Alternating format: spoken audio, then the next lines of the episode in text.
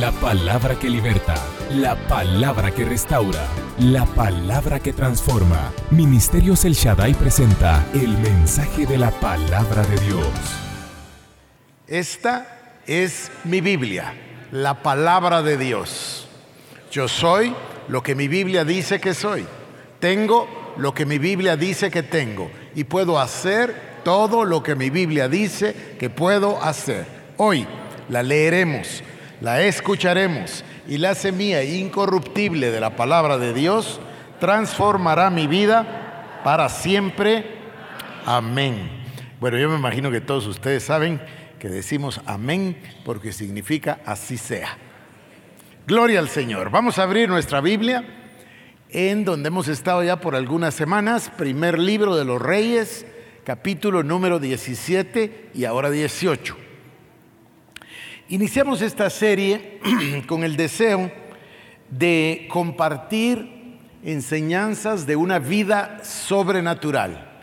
¿Cómo podemos vivir nosotros de milagro en milagro, de victoria en victoria, de gloria en gloria, gracias a los principios que nuestro Padre Celestial nos da en su palabra? Y tocamos el primer principio en los primeros versículos del capítulo 17 Dice, Elías Tisbita, de los moradores de Galaad, vino al rey Acab, recuerdan ustedes, ¿verdad?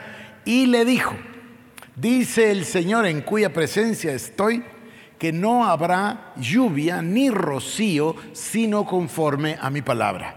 Esta es una palabra de juicio, y más adelante nos hace ver el profeta, y la palabra por supuesto, que este juicio viene sobre Acab y el pueblo de Israel por causa de Jezabel, por causa de que fueron desviados los corazones del pueblo de Israel, el corazón de cada uno de ellos hacia los Baales. Entonces, como juicio, viene el castigo de Dios, que es que viene en la forma de una sequía. Lo que está anunciando el profeta es no va a llover, ni siquiera rocío, sino conforme a mi palabra, dice el Señor a través del profeta. Entonces, aquí se, aquí se genera, si quieren decir, el marco de lo que va a suceder en los próximos capítulos y lo que tanto nos bendice a nosotros. Acto seguido, el Señor habla al profeta y le dice, ahora Elías, vete al oriente del Jordán, al arroyo de Kerit, porque yo he dispuesto que allí te alimenten los cuervos. Le dice, escóndete porque es natural que el rey Acab y sus ejércitos van a buscar al profeta y van a querer matarlo. ¿Por qué? También nos lo dice la palabra. Porque Acab culpa a Elías de ser el perturbador de Israel. Recuerdan, lo leímos. Entonces, el primer principio, y que me parece extraordinario, es este. Dios dice, tú vete al oriente, al oriente del Jordán, vete a donde está el arroyo de Kerit, y yo allí he mandado a los cuervos a que te alimenten.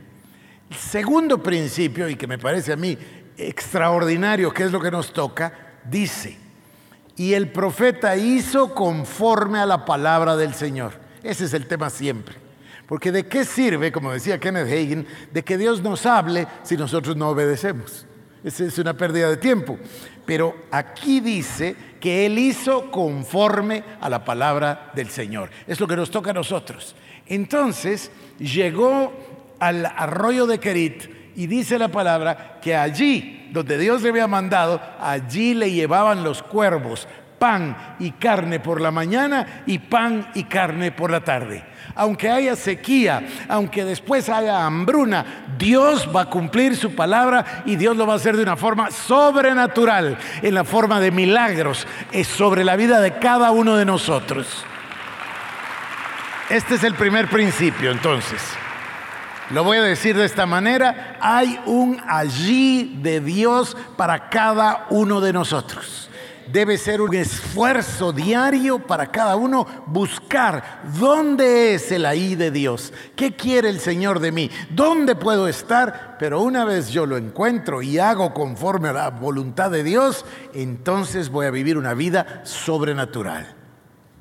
Dice la palabra que pasaron, pasó un tiempo y la respuesta natural de la sequía es que el arroyo se secara, ¿no? Eso es muy comprensible. Entonces se secó el arroyo de Kerit y vino la palabra del Señor, vamos al segundo principio, y vino la palabra del Señor al profeta diciéndole, voy a ver el versículo exacto, versículo 8 y 9. Luego vino a él palabra de Jehová diciendo, levántate, ve a Sarepta de Sidón y mora allí. He aquí yo he dado orden ahí a una mujer viuda que te sustente. Miren qué extraordinario. Cambia la I de Dios. Esto es algo que a veces la gente no comprende. Miren, el allí de Dios del año 90 puede ser diferente del del año 2000 y puede ser muy diferente del del año 2019. El allí de Dios es dinámico. ¿Por qué? Porque el Espíritu Santo es dinámico. Porque el Espíritu Santo va y viene, dice la palabra.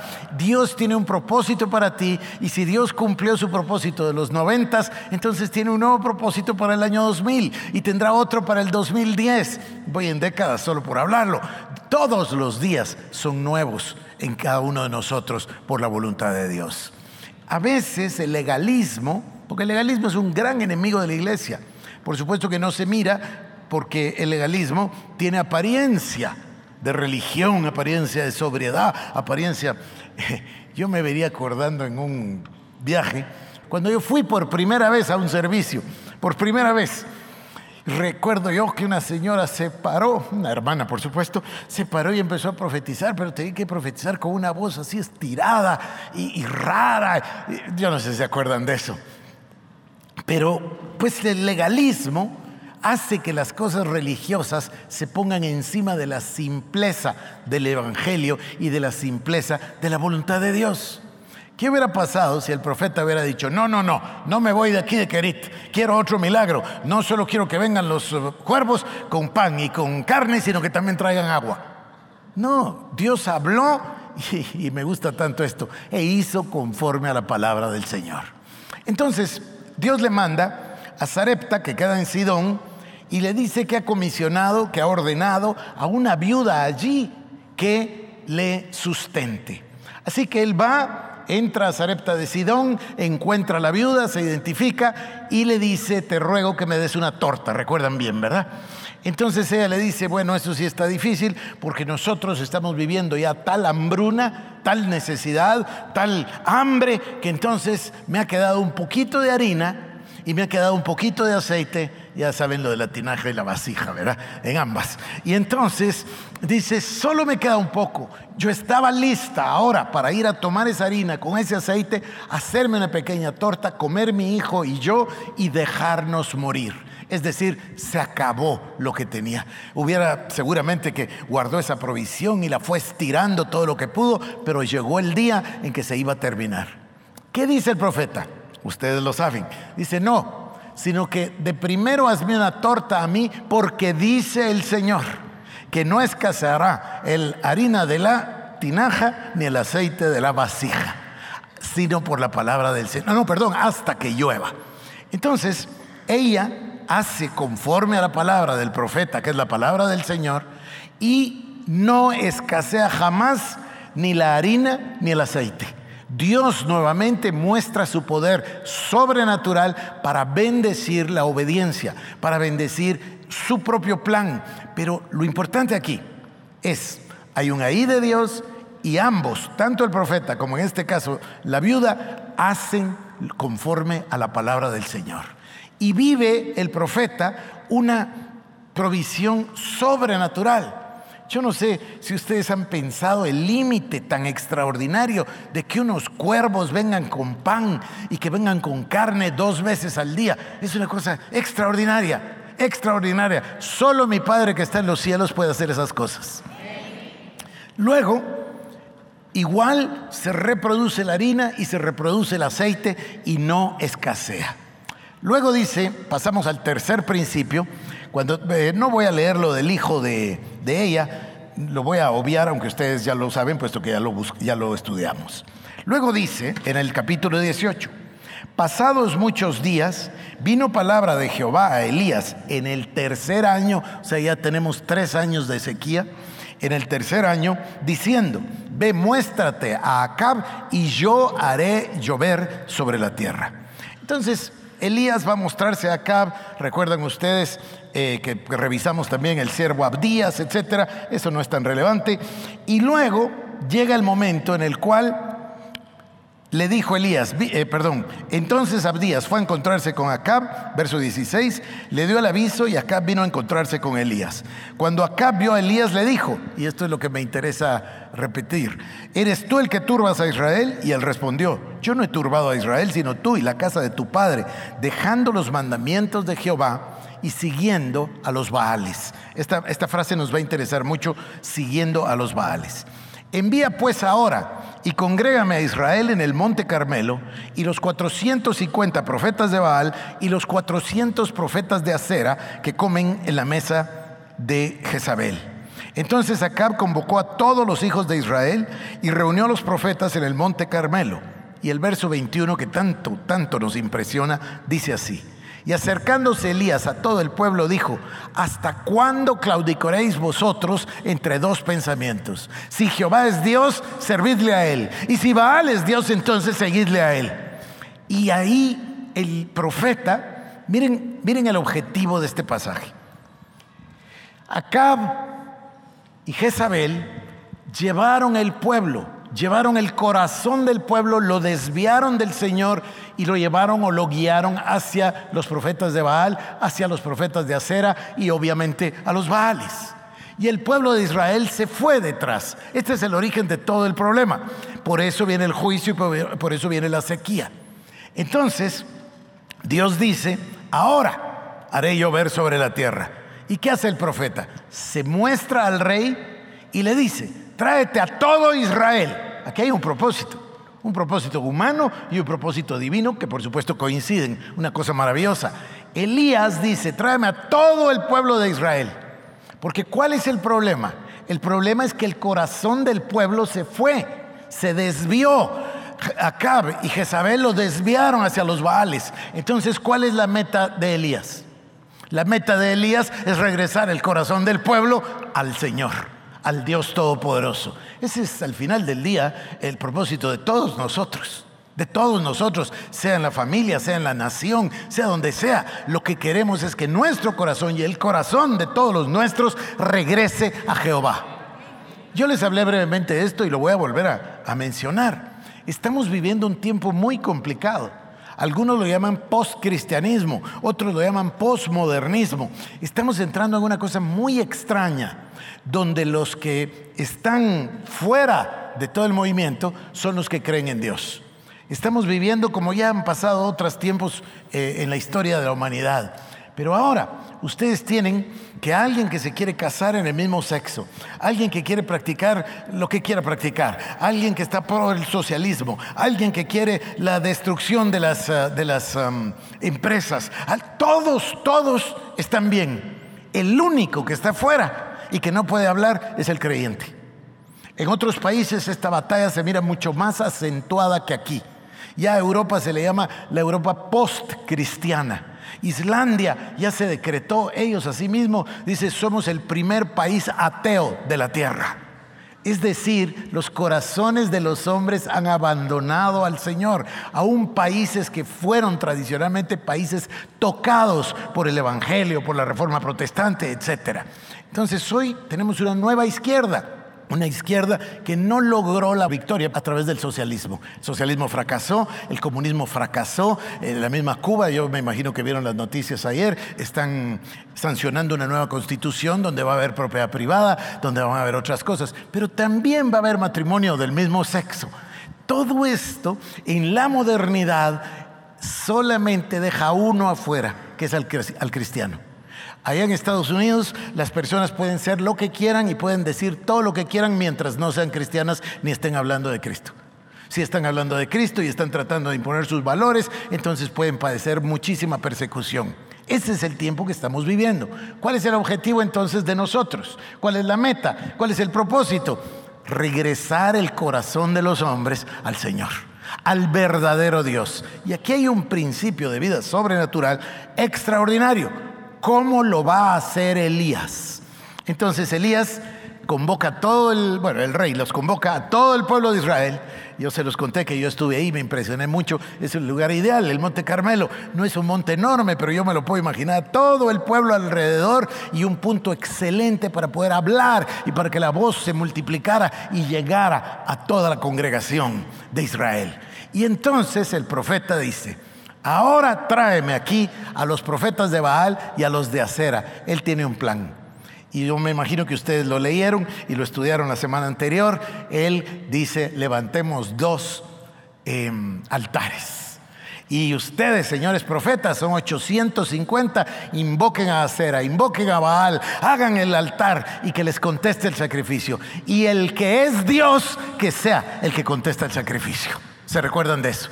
Entonces, le echan agua al sacrificio, todo lo que hace él, una zanja alrededor se llena de agua y ellos pasan horas y horas, se sajan, gritan, dan vueltas, todo.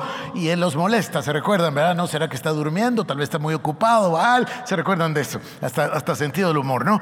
Y luego viene el momento que le toca a él, a Elías. Y entonces dice, Señor, si tú eres Dios, muéstrate, Señor. Y Dios se muestra de inmediato. Y consume el sacrificio, consume eh, las piedras y consume el agua. Recuerdan ustedes. Y hasta el polvo también lo consume. Y se demuestra quién es Dios. Y luego, en un acto tremendo, que me parece muy tremendo, dice, bueno, ahora agarren a los 850 y los degollan a todos. ¿Recuerdan ustedes? En el verso 40 Elías dijo, prended a los profetas de Baal para que no escape ninguno, y ellos los uh, prendieron y los llevó Elías al arroyo de Sison y ahí los degolló. En el verso 41 comienza nuestro siguiente principio. Este principio es verdaderamente importante, fundamental. Dice, entonces Elías dijo a Acab, sube, come y bebe, porque una lluvia grande se oye. Escuchen porque cada palabra tiene valor. Le dice al rey, y tú, sube, come y bebe, porque una lluvia grande se oye. ¿Qué dice? Una lluvia grande se oye. El profeta está oyendo la palabra del Señor. El profeta está atento a lo que Dios dice. Y Dios dice, preséntate a Acab porque haré llover sobre la tierra. Entonces el profeta oyó la palabra de Dios donde Dios dice, anda a ver acá, preséntate, ya es hora porque haré llover sobre la tierra.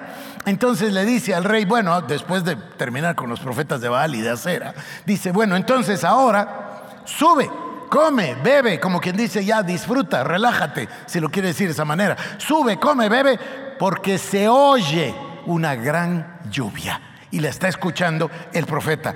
Este, este principio es extraordinario. Déjeme seguir. Acab subió a comer y a beber. Ya ven que hasta el rey tenía fe en el profeta. ¿Se, dan cuenta ustedes qué fe tenía Acab en el profeta? Porque supongo que no había ni mucha comida ni mucha bebida. Había un racionamiento, seguramente un, racionamiento muy fuerte. Sin embargo, le dijo, ahora sube, come, bebe, ya no te preocupes de nada. Y, y el rey fue, subió y comió y bebió.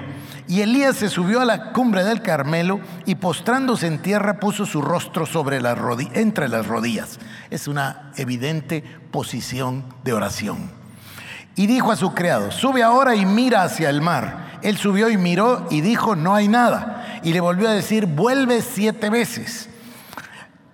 Miren ustedes aquí, hay una inmensa diferencia. El profeta dice, se oye una gran lluvia. Y luego le dice al siervo, anda y mira. Y el siervo regresa y dice, no se ve nada. Es que primero se oye y después se mira. La palabra del Señor viene al corazón, viene a nosotros. Recibimos la palabra del Señor, sabemos lo que va a pasar. A mí me gusta mucho esto. Dice, ahora ve y preséntate a Acab porque haré llover sobre la tierra. Entonces le dice a Acab, sube, come y bebe porque una gran lluvia se oye. ¿Por qué? Porque él ya oyó la palabra del Señor. Pero oír la palabra del Señor es previo a ver el resultado. Entonces el siervo va y dice, pero si no se ve nada, bueno, vea otra vez, pero si no veo nada, otra vez, siete veces. El siervo fue y regresó, fue y regresó y no se veía. Ahora, ojo con esto, que el profeta Elías no está sentado por ahí en una mecedora. Ojo con esto. La posición. ¿Por qué la Biblia nos da hasta la posición? ¿Por qué dice que metió su cabeza entre las rodillas? Porque estaba en una posición de dar a luz la bendición de la palabra que Jehová había hablado. Esta es la dicha inmensa de que Dios, en un acto de misericordia y enorme amor y compasión, nos haga sus colaboradores y nos permita ser parte de lo que Él quiere hacer. Entonces el profeta se pone en, cuclías, en una actitud de oración, en una actitud de dar a luz la palabra. Él sabe que no se ve, pero Él sabe que Él lo oyó. Y si lo oyó, Él sabe que Dios no es hombre para que mienta, ni hijo de hombre para que se arrepienta. Entonces, Él sabe que va a pasar y manda al siervo. Parece que el siervo fuera broma en el sentido de que va y regresa y va y regresa, pero está anunciándole al profeta cómo va la cosa. Porque el profeta está en pleno ejercicio de oración, dando a luz la bendición de la palabra del Señor. Entonces, siete veces va y regresa. Y entonces dice, verso 44, a la séptima vez dijo, yo veo una pequeña nube como la palma de la mano de un hombre que sube del mar. Y él dijo, Ve y dile a Acab, unce tu carro y desciende para que la lluvia no te ataje. Y aconteció estando en esto que los cielos se oscurecieron con nubes y viento y hubo una gran lluvia. Y subiendo Acab vino a Jezreel. Y la mano de Jehová estuvo sobre Elías, el cual ciñó sus lomos y corrió delante de Acab hasta llegar a Jezreel. ¿Cuál es el principio acá, querido hermano? El principio es de primero se oye y lo que se oye se va a ver lo que el Señor nos habla, lo vamos a ver. Es un principio sobrenatural. Buscamos el ahí de Dios. Buscamos la palabra de Dios, buscamos la presencia de Dios. ¿Cuál es el segundo acto? El segundo acto es hacer conforme a la palabra del Señor. Y entonces vendrá una provisión sobrenatural, una provisión divina, un cuidado de Dios sobre cada uno de nosotros o por cada uno de nosotros. Y luego lo que oímos lo vamos a ver. Ahora, hay personas, yo esto me lo he oído decir mil veces, hay personas que muy ignorantemente dicen, ah, pues si a mí me dio una profecía en el año 2014, pero no pasó. No, yo nunca digo no pasó, yo siempre digo no ha pasado todavía, porque el tiempo de Dios no necesariamente es mi tiempo. Nosotros todas las cosas las queremos hoy en la tarde o si se puede en la mañana. Así es, pero Dios tiene un propósito y un plan. Ahora, yo lo que sé, y esa es mi experiencia de toda mi vida, si Dios lo dijo, Dios lo va a hacer. Si Dios lo dijo y yo oí a Dios, yo puedo poner mi vida entera en la línea porque va a suceder, porque si mi Padre lo dijo, Él lo va a hacer.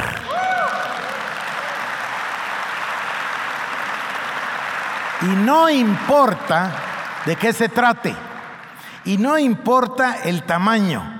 Y no importa que parezca imposible, y no importa ninguna circunstancia, si el Señor lo dijo, Él lo va a hacer.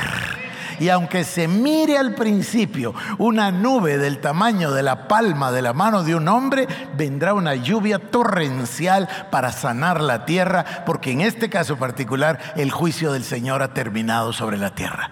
Y Dios logró su propósito. ¿Cuál era el propósito? Lo que realizó Elías en el Monte Carmelo, regresar el corazón de todo el pueblo a Dios. Ustedes recuerdan, cuando cayó el fuego y consumió el sacrificio, ¿qué dijo el pueblo? Jehová es Dios, Jehová es Dios. ¿A qué hora se acordaron, verdad? Pero Jehová por lo menos se acordaron, ¿no? Jehová es Dios, no había necesidad de pasar los tres años. No había necesidad, pero sus corazones habían sido desviados por causa de, eh, de Acab y de Jezabel. ¿Y cuál fue el propósito del profeta y el propósito de Dios? Regresar el corazón a ellos. Ahora, si Dios tiene que hacer una sequía, si Dios tiene que hacer llover, si Dios tiene que hacer un milagro, si Dios tiene que mandar cuervos con pan y con carne, si Dios tiene que hacer que una vasija y una tinaja se rellenen, Dios lo va a hacer por amor de sus hijos, para que sus hijos regresen el corazón a Dios. Y esos, hermanos, son principios de vida sobrenatural. Buscamos el ahí de Dios y después hacemos conforme a la palabra del Señor. Ahí va a venir la provisión divina. Y si el Señor nos dice, muévete, movámonos. Es igual que el tema de la nube, se recuerdan de la nube de día y la columna de fuego de noche. La nube guiaba al pueblo de Israel. De repente el pueblo de Israel cruzaba a la derecha y la nube a la izquierda. Se asustaban y se revisaban y ahí iban a la izquierda. Así es, el allí de Dios es dinámico y por eso es que no podemos decir es que a mí Dios me habló en el año 1998, sino que tenemos que buscar su voz todos los días de la vida y estar atentos a escuchar al Señor, su voz y sus instrucciones frescas para que nosotros hagamos conforme a la palabra del Señor. Luego, el corazón. No importa si el corazón se fue detrás de los baales. ¿Se recuerdan que les leí en el Evangelio San Lucas, donde el Señor Jesucristo dice, nadie puede servir a dos amos?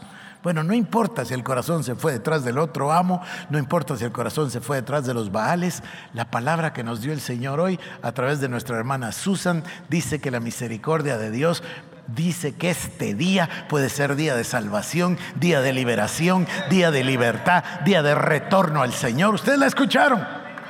Dios está diciendo, como les dije hace dos domingos, que es una fecha de liberación, una fecha de libertad. Eso sí, capítulo 17, verso 21. ¿Hasta cuándo claudicaréis entre dos pensamientos? Si Jehová es Dios, ve tras él. Si Baal es Dios, entonces ve tras él. Nosotros hemos entendido, hemos creído y hemos experimentado que solo hay un Dios y su nombre es Jehová, Dios de los ejércitos. Aleluya. Nuestra oración es que este mensaje haya sido de bendición para tu vida. Ministerios El Shaddai presentó el mensaje de la palabra de Dios. Para más información acerca de nuestros ministerios, comunícate al 2326-5151 o visita nuestra página www.elshaddai.net.